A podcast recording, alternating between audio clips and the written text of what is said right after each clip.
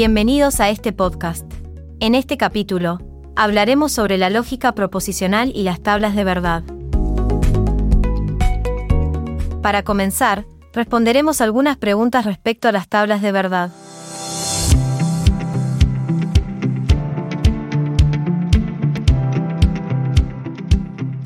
¿Qué es una tabla de verdad?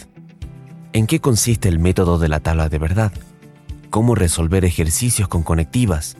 Cómo analizar los resultados en la tabla de verdad.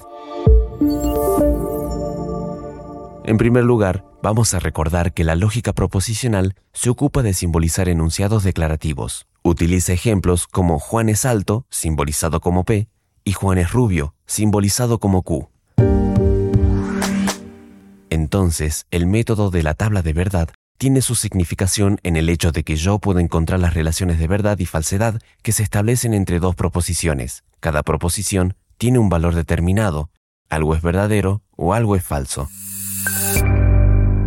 Continuando con este tema, veremos a continuación la estructura del ejercicio proposicional.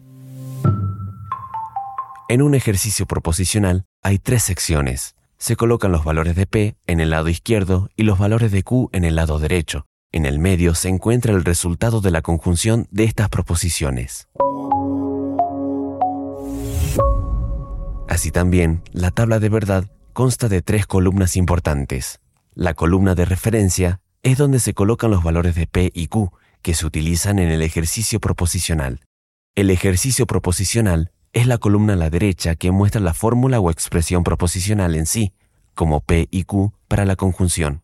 Y la columna de resultado que es la sección del medio del ejercicio proposicional donde se muestran los resultados basados en las relaciones entre P y Q y las conectivas utilizadas. Respecto a los resultados, hay tres categorías en una tabla de verdad. Tautología es cuando todos los valores de la columna de resultado son verdaderos, lo que indica un razonamiento válido. Contradicción es cuando todos los valores de la columna de resultado son falsos, lo que indica un razonamiento inválido.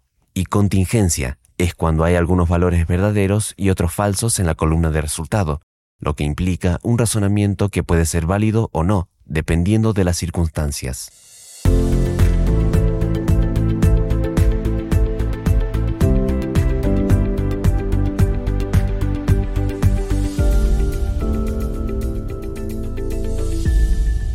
Como resumen general de este episodio, vamos a entender que las tablas de verdad son herramientas significativas porque nos permiten identificar las relaciones de verdad o falsedad entre dos proposiciones, asignando un valor definido a cada proposición, ya sea verdadero o falso.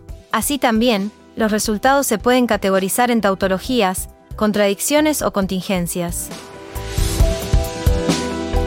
Esto fue todo por hoy. Recuerden ver la teoría en los libros, no solo en el módulo.